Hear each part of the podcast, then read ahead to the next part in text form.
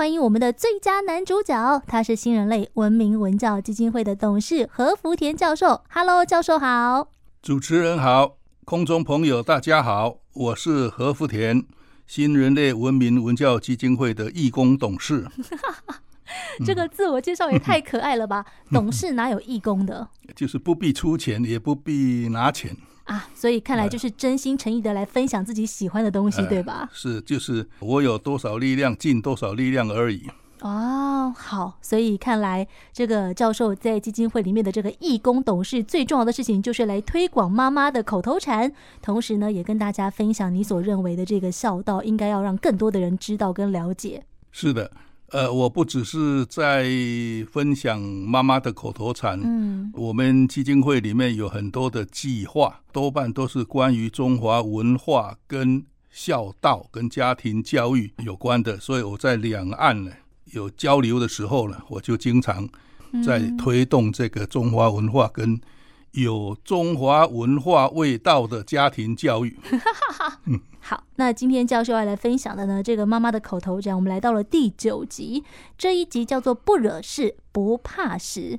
其实这不容易做到吧，教授？是，嗯，压输啊，嗯，嗯，这个意思就是说，我们不要主动去闹事，不要主动引起纠纷，但是问题来了，也不必缩头缩尾害怕，嗯哼，哼，呃，要勇敢面对。这是我妈妈的口头禅里面的真正的意思。好，那我想这句话其实我们可以拆成两件事情来看哦。首先，不惹事，我想我们应该可以把自己给管好，就不要去让麻烦找上自己。但后面那一句不怕事。教授，有的时候哈，就比方说大家在路上开车好了，我自己守规矩，我没有办法克制别人也守规矩啊，别人就要来撞我，我要怎么办？呃，这这个是问题所在，嗯，这也就是我个人没有做好的地方。哎，我对于这个不惹事啊有信心，因为他的主动权操之在我，不主动去骂人、打人、去找人麻烦，那么这个不惹事大体上就可以。还可以做得到，嗯，这个不怕事真的很难，对啊，对我个人来讲是很。刚才主持人所举的例子，呃，这个就是事情来了，你怎么应对？对，这个牵涉到很多方面，嗯，一方面是自己呃愿不愿意就这件事情计较，另外一方面就是说怎么计较才是双方都安全，也不会牵涉到麻烦，甚至这个事情来了。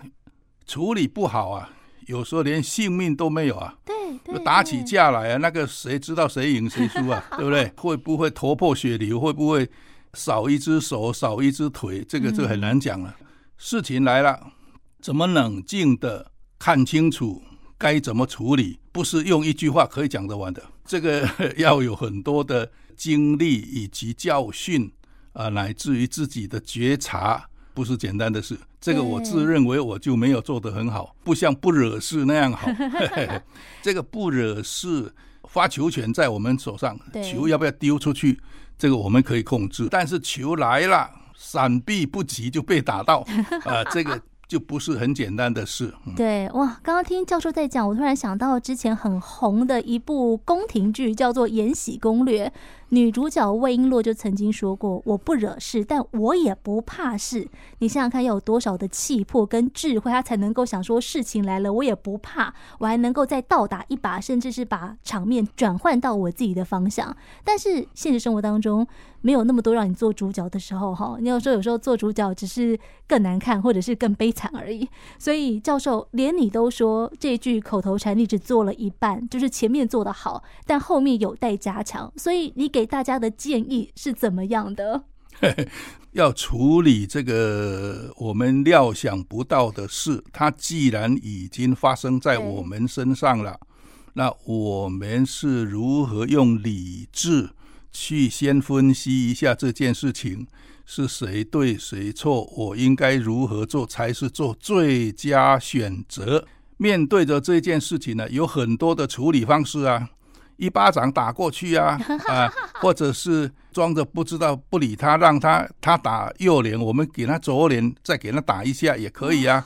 我的意思就是说，处理的方式有很多种，但是这些处理的方式，不管它有多少种，都有人做。但做了之后的结果如何，那你就要看看做完才能知道 那个后果到底是好还是不好。那这不就是等于叫我们用教训去换取经验吗？呃，这个有那么一点意思。哦。可是这个还是说不清楚。呃，最主要的就是说，你平时啊，你在学习的时候，怎么样知道问题来了，应该如何用理性去思考，很快的知道这个情境是一个什么样的情境，那我跟他如何打交道？嗯，才会对双方都有利，不要只想到本人哦，哦，对本人有利，对对方不一定有利。嗯，那有时候对本人有利，表面上看是有利啊，但结果还是不利。你比方说，你一拳就把他打死，对不对？一拳打死是他不利啊，他马上死掉了。哎，但是你看起来好像是你赢了，你有利啊，但是你打死人，你要不要负责任呢？结果还是不利。这个就最不好的选择，所以通常呢，就说能够忍耐一阵子，不要做反射性的动作。比方说，他碰到我一下，我也不问是非，就立刻回手打他一巴掌。那这种叫反射性行为。也许他不是故意要碰你一下，他是因为脚没站稳了，碰到你一下，这个是可以原谅的。对对对。那像这种事情，你一定要先。弄清楚，要先看清楚它是怎么回事，而不可以做反射性的行为。嗯啊，你反射性立刻来一下，我就回一下，这样的通常都会后悔，通常做起来都会后悔。所以在这一方面呢，我奉劝呃空中的朋友，大家在教小孩的时候呢，要告诉他们。不要做立刻，除了非常危险的那种，说车子驶过来了，开过来了，你不赶快拔腿就跑，你就让他撞一下，这个是不智之举。除了这种很好像说小孩子要掉到井里去了，你不立刻抓他一把，对，那他就掉下去了。除了像这一种情况要立即反应以外，嗯，其他的行为啊，其他的事情，尤其是你受到委屈的事情。通常立即反应呢、啊，都太过于仓促。嗯，应该要稍微留一点时间想一想，确认它的本质是什么，然后再做反应，这个就会好一点。嗯，不是说一定找到最好的策略，但是会比那个立即反应要好多了。嗯嗯，后遗症也少多了。所以我母亲的这句口头禅呢，不惹事。不怕事，意义只是在于说，问题来了，你不要缩头缩尾，要勇敢面对。而面对的这个问题就很大了。